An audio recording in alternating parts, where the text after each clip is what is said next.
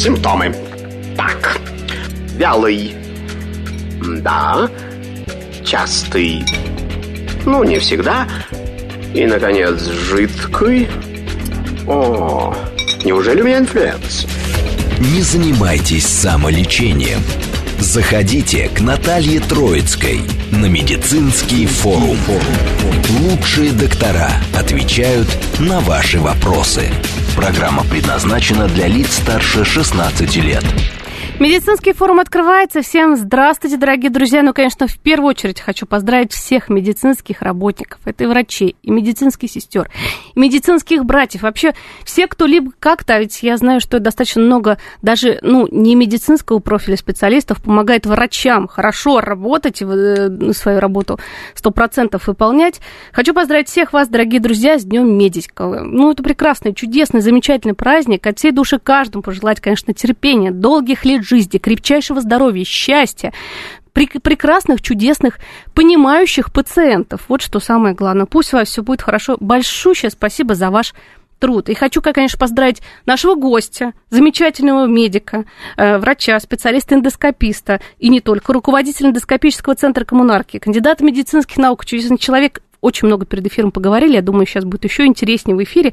Андрей Андреевич Жаров у нас в гостях. Андрей Андреевич, с праздником вас. Спасибо Я думаю, большое. сейчас тоже коллег будете поздравлять. Спасибо, добрый день. Да, хотелось бы, конечно, воспользоваться такой ситуацией, удачно сложившейся, поздравить всех медицинских работников э, с этим нашим праздником, пожелать э, личностных, профессиональных э, успехов. Э, достаточно тяжело, наверное, но семейного благополучия всегда немножко такое тяжелое для врача э, ощущение, когда выбрать между семьей и пациентом не всегда это легко. Э, Желаю вам отсутствия профессионального выгорания, ну и будьте здоровы. Что самое это главное, здоровье всем нужно. Вот, кстати, сегодня мы поговорим о здоровье кишечника. Как, как мы знаем, от него очень много зависит. Тем более это самочувствие. Но если болит живот, крутит что-то не, не прекрасно, не хорошо, но это всегда очень-очень плохо. На это все внимание точно обращают. Ну что, начнем с самого главного. Вообще роль кишечника. Напомним всем, для чего он нам вообще, в принципе, нужен. Ну, э, давайте так, кишечник – это наши силы, это наша бодрость, э, это наш внешний вид зачастую, потому что проблемы кожи тоже никто не отменял в связи с э, кишечными проблемами. Вот. Ну и э, если говорить о заболеваниях кишечника, то э, по сводным таблицам качества жизни э, у людей с проблемами кишечника это будет находиться на уровне э, сахарного диабета, нелегкого течения, хронической почечной недостаточности. То есть э, серьезные проблемы с кишечником – это достаточно выраженный удар по качеству жизни. И, соответственно, как бы это область, которую мы должны корректировать. Вот-вот, за ней обязательно следите. Сегодня поговорим. Как, кстати, хочу координат напомнить эфир. СМС-портал плюс семь девятьсот двадцать пять восемь восемь восемь восемь девяносто четыре восемь. Телеграм для ваших сообщений, говорит МСК-бот. Ну, Телеграм, конечно, в Телеграме можете нас посмотреть. Видеотрансляция трансляция идет, так же, как и ВКонтакте. Пожалуйста, друзья мои. Ну что, поговорим мы о том, может, какая-то статистика, кстати, есть в начале, как много людей, москвичей, россиян вообще, в принципе, в мире беспокоит дискомфорт, либо какие-то болячки серьезные, про которые, к сожалению, Пока не особо не думают, таблетки какие-то пьют. Ну, давайте так, начнем с самого распространенного заболевания э, кишечника. Оно является функциональным. Это не органическое, это синдром раздраженной кишки. Порядка 15% людей страдают в той или иной мере этим заболеванием. Ну, а общая статистика, ну, каждый второй, а то и больше, имеет в своем арсенале жизненном какие-то проблемы с, с кишечником. Уже начинают многие с рождения, к сожалению. Но что? Да. Мы же своих бактерий, всяких, кстати, по поводу бактерий в кишечнике тоже мы можем пару слов сказать. Что их, Насаждать их что надо? их находится больше килограмма там, да? Да. Я думаю, что мы это все знаем. Э, Вопрос в том, э, что есть они или нет, это не столь важно. Вопрос в восприятии этих бактерий нашим организмом, да? Потому что наш организм является, как вы сами прекрасно знаете, огромным вместилищем бактерий, и э, когда обычные бактерии начинают действовать действовать на организм патогенно, вот это и является проблемой. Вот, в частности, вот, наверное, когда про дивертикулы толстой кишки будем разговаривать, об этом несколько слов скажем. Именно вот про обычные бактерии, которые вдруг начинают действовать э, не так, как они должны. Вот и я про бактерии почему-то сразу про раковую клетку вспомнил. Ну, очень похоже. Тоже была обычная себе клеточка, жила замечательно, а вдруг бабах, и стала нехорошая клетка для своего собственного организма. Ну, для себя-то хорошая, царство в царстве. Вот так же и тут бактерии всякие. Ну, кстати, про рак мы сегодня прямой кишки тоже поговорим, друзья, потому что это очень важно, к сожалению, его достаточно много сейчас, не только у пожилых, но и у молодых людей. Но мы вернемся к синдрому раздраженного кишечника – причина, почему вообще средний возраст э, вот этого э, заболевания? Э, ну, синдром раздраженного кишечника это все-таки больше болезнь молодых и больше болезнь женщин. Да вот. Что ж такое-то? Ну, давайте говорить о том, что это прежде всего функциональное, неорганическое заболевание, и это больше, так скажем, болезнь исключения. То есть, когда мы исключили все, нам остается думать о синдроме раздраженной кишки. Э, причины э, нарушения чувствительности кишечника э, – это так называемая гиперчувствительность. Соответственно, есть определенные тесты, которые проводятся. Это там и баллончики в кишке раздувают у обычного человека, и у человека с подозрением на синдром раздраженной кишки. И, естественно, боль появляется гораздо раньше у человека с синдромом. Э, и в ледяную воду опускают руки, и болевые ощущения также раньше на 20-25 на секунд появляются у пациентов с синдромом раздраженной кишки. Это можно в домашних условиях, что ли, вот этого диагностировать? получается, если... Тут э, вопрос в том, что надо же еще подобрать сравнительную группу нормального человека. Ну, в принципе, конечно, да. Но э, потом вы же, мы же не можем забывать, что просто сами по себе люди все разные, да, и, да. и как бы болевые пороги низкие и высокие тоже никто не отменял, поэтому тут идет именно разговор о том, что это нарушение интеральной чувствительности, угу. то есть чувствительности кишки. А вот причина вот возникновения, почему все-таки это происходит? Ну, четкой причины нету. И это и инфекционные перенесенные какие-то заболевания, есть генетические моменты, есть моменты э, иммунологические, да, то есть э, каких-то четких, вот абсолютно сказать, что это появилось потому, что ты такой, мы не можем. Очень жаль. Вот когда вот причина непонятна, тут уже и лечить-то можно круглосуточно и очень долго, на самом деле. Но к лечению сейчас а, обязательно обратимся. По поводу симптомов. Вот есть какой-то прям такой самый э, ясный симптом, что это вот точно синдром раздраженного кишечника. Вот к врачу приходит пациент, вы уже знаете, все, мне даже диагностировать особо не надо. Я знаю, что у вас это. Ну, э, с достаточно четкой периодичностью в Риме собираются умные люди, гастроэнтерологи, которые все это обсуждают, э, приводят новые римские критерии. Вот, сейчас это там четвертый пересмотр.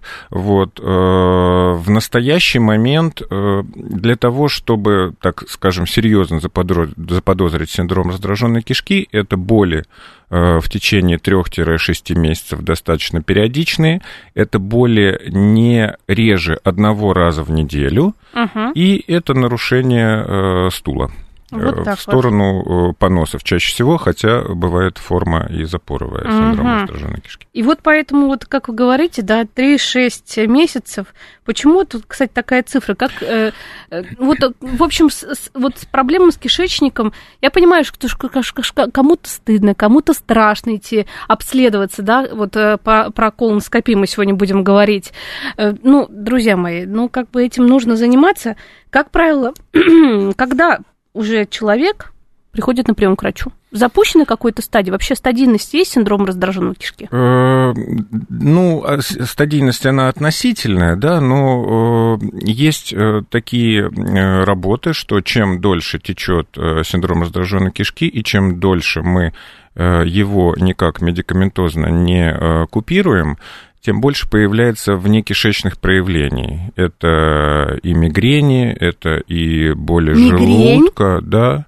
Вот, это э, у женщин э, какие-то болезненные ощущения после полового акта. То есть это все, э, ну, если так для простого слушателя, такое ощущение, что вот эта гиперчувствительность кишки переходит на гиперчувствительность всего организма. Вот про это, поэтому мы и говорим, что кишечник, он так за много отвечает вообще в организме, казалось бы.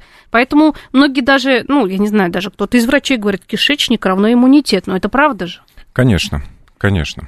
Так, лечение синдрома раздраженной кишки. Как на данный момент? Как вот лечили буквально лет 10 назад? Либо сейчас ничего особо не поменялось, мы с последствиями, то есть, э, так и боремся? В последнее время нет, ничего особенно не меняется. Это по-прежнему спазмолитики. Вот. Просто наша задача э, именно выбрать спазмолитик, который будет действовать в основном на кишечник, и который, соответственно, не будет нести э, за собой каких-то системных изменений. На сегодня этот препарат, он один, это тримибутин, вот, э, который, в принципе, от 50 до 60 процентов э, пациентов с синдромом раздраженной кишки показывает достаточно хорошую э, такую динамику, вот, и после курса, ну, тримидат, сейчас наиболее там распространенный в России препарат, да, ну, после курса тримибутина, там, месячного, полуторамесячного, чаще всего эти пациенты испытывают, конечно, облегчение. Вот, в процессе. Ну, кстати, хотела сказать по поводу как раз тримибутина, паутина. Многие пьют по несколько дней, среди моих знакомых такой, все, отпустила, забывает. Через неделю-две опять. Ну уж если вы пьете Да, я думаю, это не только среди ваших друзей, это вообще, на самом деле, особенность любого человека, также и с антибиотиками, да, поступаем, и также мы поступаем с ингибиторами протонной помпы при какой-то язвенной болезни. Прошло, ой, слава богу, таблетки эти пить, ну их, да? А вот к чему все это? Вот антибиотикорезистентность уже об этом кричат все в мире вообще врачи, что скоро нечем уже будет нас всех лечить дошли, называется, до ручки. А вот по поводу других препаратов, э, какие Ну, что конкретно происходит? по поводу тримибутина, тут вопрос в том, что э, кишка должна как бы привыкнуть э, реагировать на внешние раздражения, на внешние стрессы так, как она реагирует на тримибутин. Несколько дней, да, бывает, что действительно прям, ну, не, не на кончике иглы, да, эффект да, от да, него, да, да. но все таки через неделю, через полторы уже большинство облегчения чувствует. Но в данной ситуации курс, конечно, конечно, обязательно надо пропить, но я могу сказать вам еще одно, что эти пациенты с синдромом раздраженной кишки, они же такие немножко э, гиперчувствительные, эмоциональные, и они там собирают анамнез свой, приходят там с папками вот этими там анализов. А я вот прошла все. В позапрошлом году у меня вот здесь болело, а вот потом это сместилось немножко ближе к пупку, а вот потом у меня появилась боль там. Поэтому на самом деле, когда ты им объясняешь это все, то э, они достаточно достаточно комплаентны в плане приема препаратов, то есть им говоришь, вот надо два месяца, даже если пройдет, они будут, потому что они измучены этим заболеванием, и э, второй момент, мы должны понимать, что этот препарат не излечивает само заболевание, мы просто убираем эти симптомы и даем человеку хорошее качество жизни. А вот прогноз такой, ну это на всю жизнь, да, синдром кишки? Это вот от ну, человека... Это... вроде как э, к старости все это становится поменьше. Вы нас прям успокоили всех, на самом деле. К старости вам уже уже да. не до этого будет, там, у вас другие болячки там, там вступает э, в свою роль микроскопический колит, потом об этом поговорим. Ох, ох, ох, ох, ох. Ну что, мы тогда вот как-то немного про синдром раздраженной кишки сказали. Переходим, я думаю, что к болезни Крона возьмем. Это ну, вообще часто такая болячка-то? Ну, как часто? Вот при там, выполнении там, двух-трех тысяч колоноскопий в год, э, скажем, я ее встречаю 5-6 раз. Ой, ну это прям вообще. Вот, то есть, э, как бы, конечно, это не широкое, супер широкое распространение, хотя э, постепенное нарастание э, этой патологии идет. А почему? Ну, Мы стареемся, как, называется. Как и синдром раздраженного да. кишечника, да, точной этиологии мы по-прежнему не имеем. Да что ж вот. такое-то? Почему у нас кишечник Это, самый не изучен? Да, Уже ки... все вроде бы изучено практически, ну кроме рака, да? да что ж такое-то? Так. Вот, ну, э, тут на самом деле э, от нас, эндоскопистов, требуется только точная диагностика, это правильные заборы биопсии, это правильная оценка, интерпретация того, что мы видим, и то, что я вот от своих сотрудников постоянно прошу, очень четкое, очень точное описание того, что мы увидели, потому что э, эти пациенты еще более тревожные, чем пациенты с синдромом раздраженной кишки, эти пациенты пациенты меняют своих врачей еще более часто, и, соответственно, когда они приходят к другому врачу для того, чтобы оценить, э, как полечили, э, какой эффект, э, насколько вот эта ремиссия достигнута, да, потому что вылечить, понятно, невозможно, вот, для этого, конечно, вот эндоскопическая и морфологическое, то, что мы взяли гистологич... материал для гистологии, конечно, это очень важно. И для них очень важно найти своего врача, э, чтобы вот как раз не было вот этого метания между врачами, чтобы понимать точно, как оно развивается, как оно течет. На самом деле все это самое важное, чтобы правильный диагноз э, у человека был свой родной диагноз. Какой бы он ни был страшный, но правильный диагноз самое главное, потому что с этим можно уже спокойно идти к врачам, обследоваться, даже гастроэнтерологов хорошо менять, как перчатки уже, но, по крайней мере, уже есть точный диагноз, потому что вот эти все метания, здесь врач под вопросом э, сказал, тут как-то, ну, поэтому не нужно бояться эндоскопии вообще абсолютно ни в коем случае мы к этому будем сегодня призывать. Кстати, э, скажем пару добрых слов, как готовиться к этому, потому что ошибки, тем не менее, ух, их предостаточно. Ну, э, про подготовку к колоноскопии, я думаю, можно прочитать в интернете Но, тем достаточно не менее... подробно, да. Ну, на самом деле, на сегодня по-прежнему есть э, два препарата. Это одни это солевые препараты для подготовки, а второе это препараты полиэтиленгликоля. Я думаю, что мы не будем сегодня во избежание каких-то конфликтов интересов называть названия. Да, нет, не надо, вот. друзья мои. Но э, я вам честно скажу, я их все попробовал, чтобы иметь возможность своим пациентам рассказать о ощущениях своих. Вот. Но, э, опять же, вкусы у всех разные. И то, что для меня, например, ужасный вкус, и от которого там тошнит, э, другие говорят, ой, нет, это мой препарат выбора. Вот. Поэтому то же самое, как там с едой, да, когда одному что-то нравится, второму нет, также и здесь э, люди, которые регулярно достаточно делают колоноскопию, а таких людей становится, честно вам скажу, все больше, вот, они для себя выбирают какой-то препарат и, и им уже пользуются. И очень как бы расстраиваются, когда что-то пропадает вдруг, так вот как было с солевым э, фосфосодовым раствором, так назовем его, чтобы, опять же, не называть. Угу. Вот, когда в Америке запретили его в связи с э, высоким количеством осложнений по почкам. Ух ты! Да, вот, и э, как бы он исчез с прилавков, и очень многие люди страдают, потому что для них это был препарат выбора. Вот так вот, друзья мои. Так что не все так просто, как говорится. А, кстати, вот как раньше готовились? А, когда вот этого вот всего не было. Сейчас-то прекрасно. раньше готовились касторовое масло и клизмы. Вот так вот, друзья мои. И, и только в больнице, получается, раньше подготовка там ну, была? фактически, да, либо, ну, особо талантливые и дома готовились. Так, вернемся к болезни Крона. Вообще, э, как вы эндоскопист изнутри понимаете, что это болезнь Крона? Там какие-то есть особые моменты, на что обращать внимание?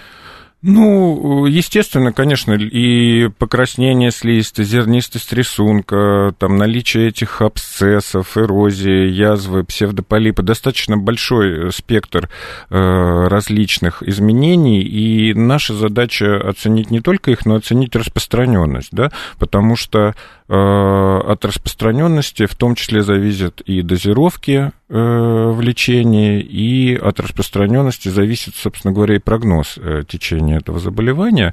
Вот, поэтому нам обязательно, это то, что без сомнений, без всяких, нужно заходить в тонкую кишку при колоноскопии, брать оттуда биопсии, ну и оценивать толстую кишку э, с точки зрения не только того, как слизистая выглядит, да, а что в просвете, есть фибрин, нет фибрина. Вот, то есть э, какие-то косвенные признаки тяжести течения тоже мы должны оценивать. А, кстати, вот все-таки вот тонкая кишка или толстая кишка, где чаще проблемы-то вот вообще? Где чаще болит, как говорится? Где чаще выявляют всякие нехорошие вещи? Э, ну, давайте говорить так. так. Если бы мы э, с частотой, которой мы делаем колоноскопию, делали бы обследование полноценной тонкой кишки, я думаю, что этот разрыв был бы не так велик, э, каков он сейчас. Да? То есть сейчас там проблемы толстой к тонкой кишке, наверное, как 90 к 10 Ух ты. рассматриваются. Я думаю, что этот процент смещался бы там до 70 к 30, да, если бы мы более широко обследовали тонкую кишку кишку. Фактически сегодня это только капсульное исследование, да, которое достаточно дорогостоящее, вот, а исследование с помощью эндоскопа, так называемая интестиноскопия, ну, это исследование, во-первых, долгое, во-вторых, оно проводится в стационаре чаще всего, и оно проводится только по достаточно строгим показаниям. Когда, То есть, если когда-то серьезно что-то там... Когда у нас уже ничего нет в желудке, когда у нас ничего нет в толстой кишке, ну, фактически только в этих ситуациях, либо у нас что-то там светится на ПЭТ-КТ, на КТ, а, вот, только тогда уже проводится интестиноскопия. То есть это такой тоже, э, как ИСРК, э, диагностический метод исключения. Угу, то есть когда все, все уже сказали, нет, вы везде здоровы, а вот там-то, туда-то мы не попали. Да, абсолютно точно. Угу. Ну вот вообще давайте уже тогда поговорим немножко о, диагно... немножко о диагностике, это же очень даже важно. Итак, как часто, в каком возрасте начинать э, вообще, в принципе, обследование гастро- э, колоноскопии делать. Колоноскопии, Колоноскопии, да. да, вот я Спасибо. все хочу по-другому сказать. Каком? Э, ну, э, смотрите, опять же, э, в настоящий момент очень различные взгляды на это не у нас, э, не у эндоскопистов, не у гастроэнтерологов, не у колопроктологов, а людей, да, и если, когда я общаюсь со своими там ровесниками, там, 42-43 лет в Москве, они мне говорят, ой, нам через два года к тебе приходить, 45, и нам нужно обследоваться. О, молодцы! Вот. И в то же время, я могу сказать, я отъезжаю 250 э, километров от Москвы, там, в небольшой городок Касимов Рязанской что, области. Что вы сказали? Что это такое? Понятно. Вот, и там 60-65-летние люди с гордостью мне говорят о том, я никогда не делал, у меня никогда кишечник не беспокоил, и я никогда делать и не буду, зачем твоя колоноскопия вообще нужна. Вот. И, соответственно, хочется сказать слова благодарности. В настоящий момент достаточно такая агрессивная идет политика по предотвращению колоректального рака и на телевидении, и по радио. Вот. То есть э, внедряют все-таки в сознание людей, что проще пообследоваться, оперироваться, проще удалить эти полипы, пока они маленькие, чтобы потом не получить серьезные проблемы в дальнейшем и калечащие операции. Вот, вот, вот, мы сейчас как раз переходим к полипам, тем самым, которые все боятся. Причем, когда, ну, говорят врачи, ничего особенного, не переживайте, мы их удалим, и сразу отправим на исследование. И, кстати, у нас была, знаете, вот программа где-то, наверное, полгода назад с гастроэнтерологом. Он просто кричал об этом, что, к сожалению, не в Москве. В регионах бывают такие моменты, что слазили, все везде проверили, как, как сказать, эндоскопически, все везде хорошо. Полипы есть и есть, в описании есть, их не удалили. Ну, вот как-то вот так получилось. Бывают такие моменты, были по крайней мере. И вот они говорят, ну, возмущаются врачи, что, ребят, ну так не надо уже, надо прям хоп и все. Ну, они не то, что были, они есть э, повсеместно и в Москве в том числе. Это абсолютно не секрет. Э, тут вопросов два. Угу. Вопрос первый. Если ты не удалил, ты должен пациенту досконально, четко донести позицию, что это единственный путь развития рака, что если вы не пойдете и не удалите, то вы потом в будущем получите большие проблемы. На самом деле рак толстой кишки – это один из самых благодарных раков э, с точки зрения того, что если бы все люди планеты раз в пять лет приходили бы, делали колоноскопию, удаляли Начиная с какого бы... возраста? Опять про возраст Ну, 45. 45. Да, 45. Угу вот, и делали бы эту колоноскопию раз в 5 лет, удаляли полипы, то от рака толстой кишки практически можно было бы избавиться. Это не рак желудка, который ты ходишь, делаешь гастроскопию, делаешь Всё из хорошо, года да. в год. Да, да, потом да, приходишь, потом... а у тебя там третья или четвертая стадия, потому что он изнутри рос. Здесь все растет из слизистой, эти полипы это образование слизистой, вот, соответственно, они все видны, и удаление их практически избавляет тебя от риска развития. Сразу смс-сообщение зачитываю Телеграм. Добрый день. Как вы оцениваете использование галауберовой соли и карловарской соли для лечения хронических запоров? Слушайте, Тут вот э, подготовлена Лариса спрашивает. Да, вопрос э, очень серьезный. Э, давайте так, все-таки я не гастроэнтеролог. Э, этот вопрос однозначно надо э, обсуждать. Ну, сто процентов гастро... вам все звонят и всегда спрашивают. С гастроэнтерологами, ну, да. Угу. Ну, про воду этот вопрос, он достаточно стандартный.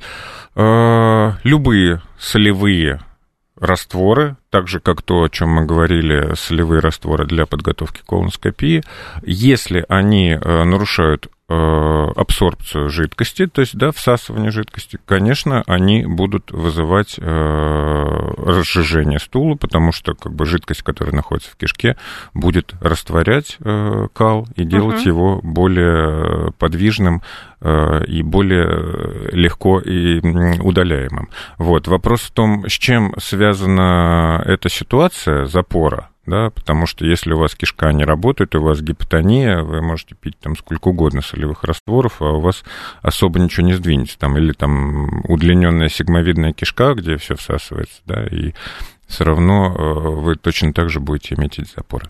Вот так вот. После новостей продолжим. Симптомы. Так. Вялый. Да. Частый. Ну, не всегда. И, наконец, жидкий. О, неужели у меня инфлюэнца? Не занимайтесь самолечением. Заходите к Наталье Троицкой на медицинский форум. Лучшие доктора отвечают на ваши вопросы. Продолжаем наше общение. Еще раз всех медицинских работников, всех-всех-всех с профессиональным праздником поздравляем. Сегодня мы говорим о здоровье, о нашем общем здоровье, как и пациентов, так и врачей. Говорим сегодня о здоровье нашего кишечника. Еще раз хочу представить нашего гостя. У нас в гостях руководитель эндоскопического центра коммунарки, кандидат медицинских наук Андрей Андреевич Жаров. Говорим мы сегодня о вообще абсолютно разных не только болячках кишечника, но и о том, как, собственно, вовремя диагностировать. Это я сейчас э, потихоньку продвигаюсь каким-то жутким заболеванием. Нет, ну сначала не очень жутко, но все равно очень неприятно. Кишечный колит, об этом немножко поговорим. Да ведь, Андрей Андреевич? Да, давайте поговорим о кишечном колите. Ну, э, очень много этиологий. Здесь как раз этиологии чаще всего нам известны, в отличие от э, заболеваний воспалительного кишечника. Э, это и какие-то местные ишемические моменты. Это, естественно, все паразитарные шагелезы, амебиазы, и арсениозы, это и, ну, так скажем, модные в нынешней гастроэнтерологии азинофильные колиты, микроскопические колиты, то, о чем 20 лет назад мы, в общем, даже особо и не слышали, и думать об этом не могли. Вот, э, все это поддается э, диагностики с помощью, в том числе, колоноскопии, ну и прежде всего даже не столько с, помощью колоноскопии, сколько с помощью гистологического исследования, и э, ставятся эти диагнозы в основном все-таки патоморфологами. Да, поэтому если вдруг у вас есть домашнее животное, которое вы не травите от глиста, да, давайте простыми словами скажем, то, друзья мои, если у вас есть проблемы, вдруг какие-то, ну, как говорится, у детей-то, конечно же, их намного больше, потому что они все урод тянут и в детском саду, и в школе все у нас, в общем, как-то замечательно и прекрасно. А если тем более домашнее животное, а сейчас вот лето, на дачу или на огород, или в деревню к бабушке, хорошо, сразу можно потом вот как раз... А, кстати, вот кишечный колит, это все-таки больше взрослое или детское? Беда.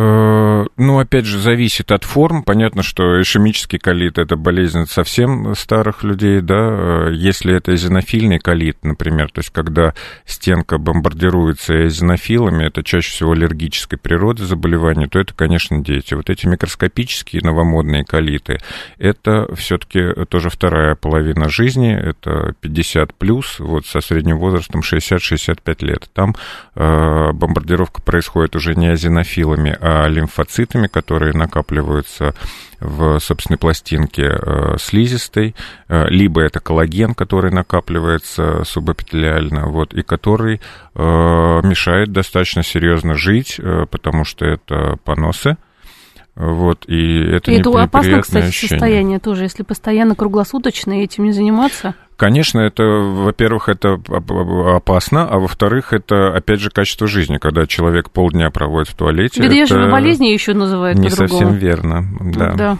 Надо лечить. Кстати, лечится хорошо, ну, тоже, опять же, в ремиссию уходит, да? Да, все в ремиссию. Все у нас в ремиссию. Так, тут Людмила спрашивает, добрый день, по ОМС доступна седация для колоноскопии? Какой прекрасный вопрос. Э, да, э, на сегодняшний день, наконец-то, мы получили э, то, что мы так давно хотели. С прошлого года в Москве Департаментом здравоохранения и мэрии открыт, так скажем, новый проект, который называется «Эндоцентры». На сегодняшний день их три. Это в больнице Боткина, в больнице Буянова и у нас в коммунарке. Э, это высокопотоковые центры, в которых в день э, производится там, от 150 до 250 эндоскопических исследований, и специально для этого пилотного проекта существует э, ОМСный прайс, так скажем, в котором наркоз включен, и для пациентов исследование под наркозом абсолютно бесплатно. В нашем центре, в коммунарке, 94% э, исследований проводятся под наркозом. Все абсолютно бесплатно. Здорово. Так что тут уже, если у вас есть какая-то проблема, Людмила, и к вам, и к другим нашим пациентам, говорю, слушателям обращаюсь, то можно спокойно уже без всяких там каких-то моментов сделать спокойно, с душой, как говорится, пришел. Кстати, как все организовано? Вот пришел, это, во-первых, нужно к врачу прийти в поликлинику, да, получить направление по форме 057, куда-то да, да, в э, поликлинике вам выдают направление, э, учитывая, что это наркоз, вам дают направление на сдачу анализов, общего анализа, биохимического анализа крови, ЭКГ. Вы приходите с этими анализами или даже без них, потому что в единой информационной системе ЕМИАС мы это все можем посмотреть. Вас осматривает э, анестезиолог, с вами разговаривает эндоскопист, после чего вы засыпаете, вам проводится обследование, После этого вас перевозят в палату пробуждения достаточно комфортных э, условиях. Вы просыпаетесь в течение 15-20 минут. И еще один бонус – после того, как вы проснулись, вас в обязательном режиме смотрит гастроэнтеролог и дает вам какие-то рекомендации по окончании, по результатам вашего исследования. То есть полностью вот э, в течение дня, грубо говоря, уже человек получает э, результат, да? То в есть течение полутора часов. Полутора часов даже, как здорово. И то есть не нужно будет даже до вечера, во-первых, находиться, во-вторых, уже будет сразу готовое, да? Да. Э, исследования. Кстати, вот по поводу полипов. Мы не так ну, говорили, но хотелось бы еще пару слов сказать. А пациент еще, я знаю, подписывает бумагу, что полипы будут удаляться, да? Э, в эндоскопическом центре удаляются образования до 1 сантиметра. Угу. Вот. Э, образование свыше 1 сантиметра все-таки это больше стационарная история, чем амбулаторная. Хотя в стационаре кратковременного пребывания тех же Боткинской больницы, Коммунарки, э, можно э, утром удалить полип какое-то время, понаблюдать пациента, и после этого в 2-3 часа э, пойти домой. Вот. Но тут, опять же, все упирается в оснащенность, да, то, о чем мы как бы часто говорим, а вот мне там посмотрели и не и удалили. Не убрали, да. Ну, я вас уверяю, что нет такого эндоскописта, который бы не хотел удалять э, образование. Ручки-то чешутся, руки вот чешутся, вот. все понятно, хотят, понятно. абсолютно точно. Вопрос в том, что здесь всегда есть э, обратная сторона, это осложнение, это кровотечение. Это перфорации, э, которые могут быть при удалении образования, и, соответственно, мы всегда должны об этом помнить, и э, если э, нету достаточно, ну, во-первых, это как бы не двухкопеечное оборудование, да, для того, чтобы там петля, которая требуется для удаления, желательно сначала сделать подкол, чтобы обезопасить пациента от перфорации. Это полноценная мини, ну, мини-операция, Это мини-операция, да, да, абсолютно точно. Так она и есть в хирургическом профиле ОМС она идет. Поэтому, как бы кто ни говорил, мы говорим, что гастроколоноскопия это не, ничего, не, не такое уж страшное исследование, но, знаете, тем не менее, всякое может быть, правильно? Конечно, всякое может быть, но э, по поводу колоноскопии я всегда своим пациентам, когда они ко мне приходят э, и говорят, ой-ой-ой, я так боюсь, ой-ой, мне так страшно, я всегда говорю, что самое страшное уже у вас позади, потому что вы подготовились к исследованию. Вот. Вот, потому что, ну, для меня, на самом деле, да, я делал не один раз и подготовку различными препаратами, и не один раз колоноскопию. Для меня самое страшное – это подготовка, потому что это, во-первых, три дня э, достаточно жесткой диеты. Не полдня, как большинство Да, делает. не что не полдня. говорили, это вот получается, а потом, что врач говорит, идите и, Да. и снова. Идите и снова. Это абсолютно точно. Но, то есть, как бы достаточно сложно на три дня э, из своего рациона исключить в овощи в любом виде, фрукты в любом виде и злаковые э, практически в любом виде. Да? И самое главное, вот э, как тоже как пациент могу сказать, что на второй-третий день огурца или там помидора хочется просто... э, У тебя голова кружится от того, как тебе хочется там съесть какой-то овощ.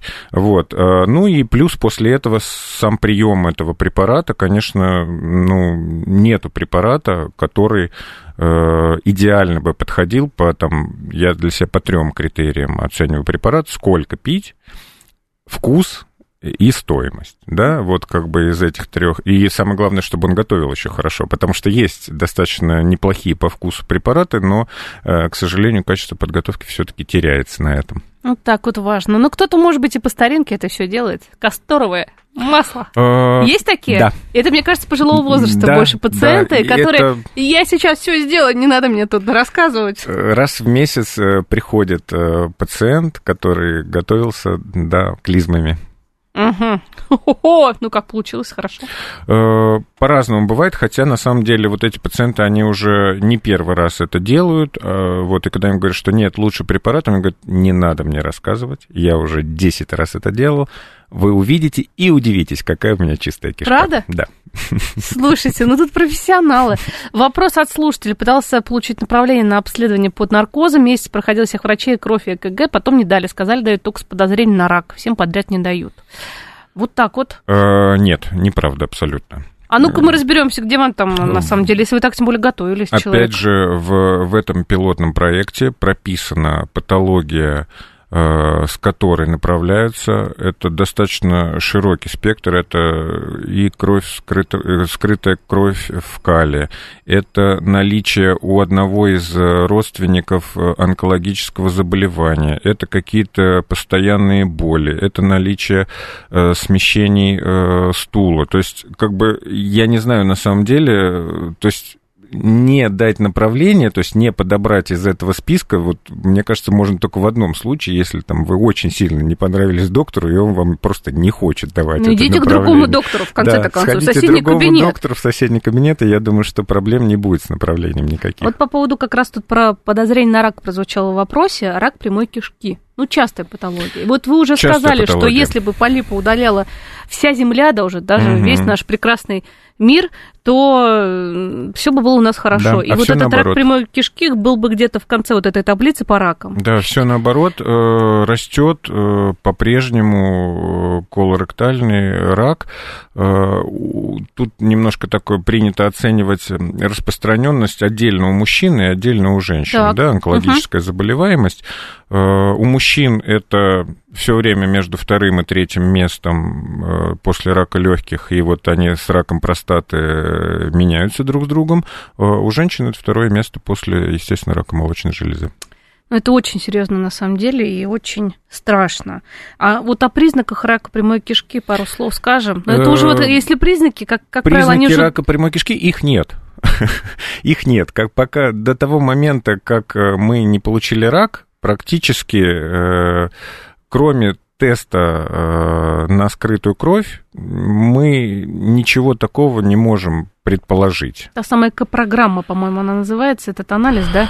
Ну, общем, анализ кала на скрытую кровь. Да, анализ кала на скрытую кровь. Да, в общем, точно. как бы об этом нужно знать, что хотя Сейчас бы... э, с позапрошлого года э, внесено в диспансеризационный список этот анализ раз в год, после 50 лет э, он доступен э, абсолютно по, в рамках диспансеризации. Ну вот если вдруг у ваших родственников как раз онкозаболевание было выявлено в 50, ну, например, у мамы или у папы, не Ага. дай бог, то тут уже после 30 надо заботиться. Вы знаете, какая ситуация? Это очень хороший вопрос, и он очень сложный, потому что диспансеризация, вы же понимаете, что это такой э, весы, Да, да, если мы начнем очень рано, это очень дорого. ну да. Вот, то есть, как бы, так для примера, э, колоноскопия под наркозом в Америке, там, в разных клиниках варьируется от 3 до 5 тысяч долларов. Да? Ух ты! Вот. и у них не делают их вот так, как у нас, бесплатно под наркозом, вот это 3-5 тысяч долларов. Поэтому э, смещение э, диспансеризационного осмотра даже на год – это колоссальные э, финансовые вливания. Вот, поэтому, э, когда речь идет о том, что у ваших родственников были проблемы, либо вы просто вот тревожный человек, либо вот что-то вам не нравится, да, конечно, э, это все смещаемо. Вот, потому что, ну вот, скажем так, в 2021 году у меня было 4 пациента с раком до 42 лет. Вот, три женщины и один мужчина. Вот, я, э, там, будучи 41 года от роду, да, делал колоноскопию не раз, последний раз вот э, в 40 лет мне удалили тоже три полипа. Угу. То есть тут надо быть крайне, крайне, крайне настороженным.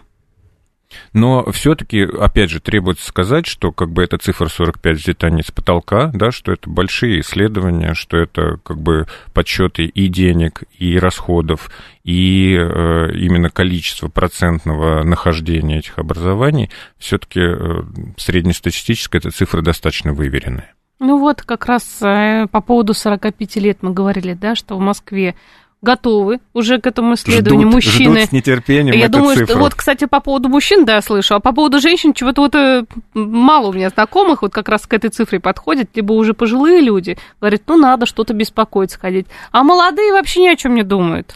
Ну, нет, в Москве на самом деле как бы комплаентность с, с точки зрения колоноскопии достаточно высокая. Женщины э, боятся больше колоноскопию по той причине, что она более болезненна, да, вот, и если... Еще много мифов, что вдруг проткнут кишечник. Да, ну, да, да.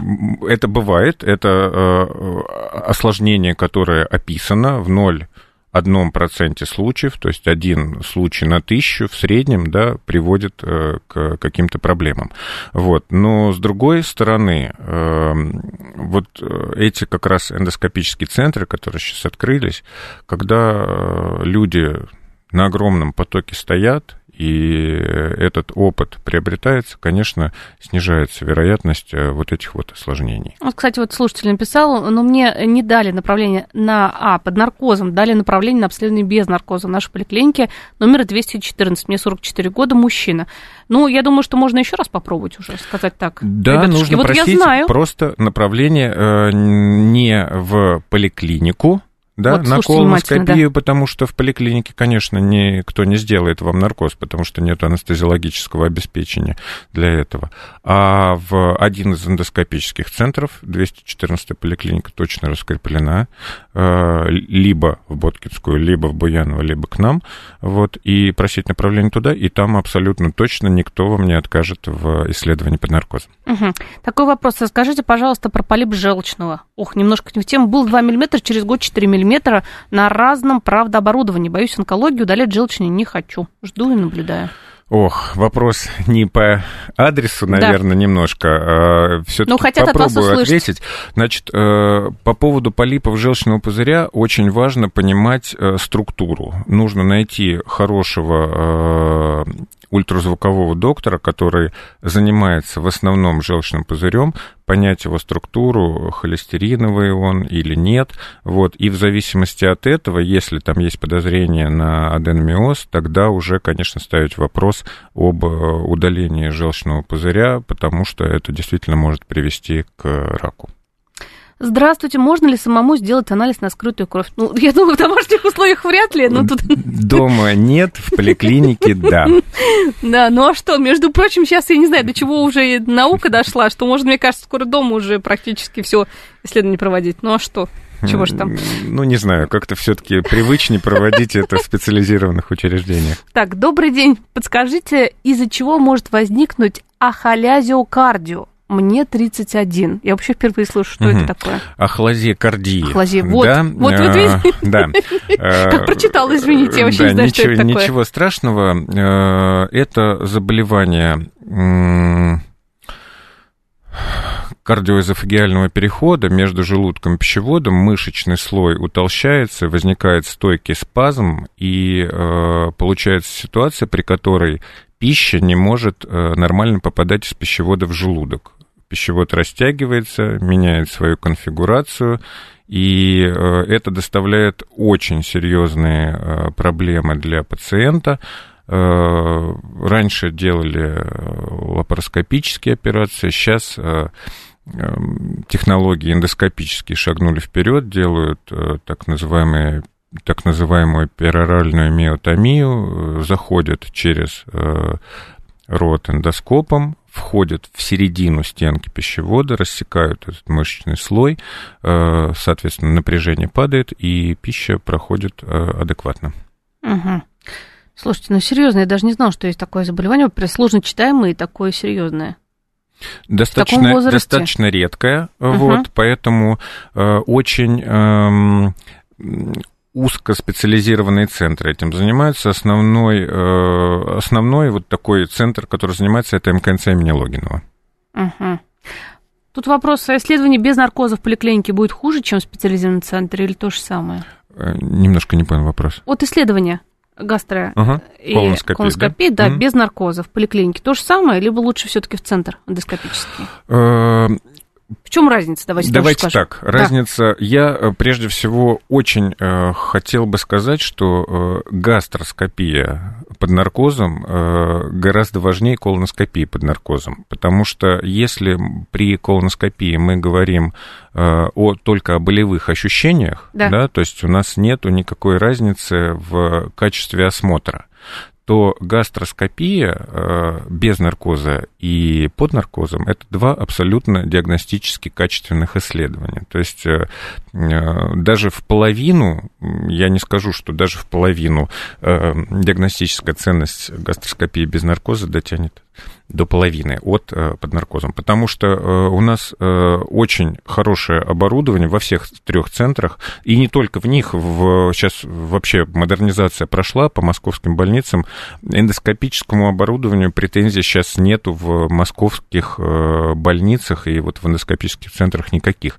Это спецэффекты, да, которые требуют хорошего отмывания стенки желудка, это спецэффекты, которые требуют вставания эндоскопии телескопом на определенное фокусное расстояние 5-7 миллиметров.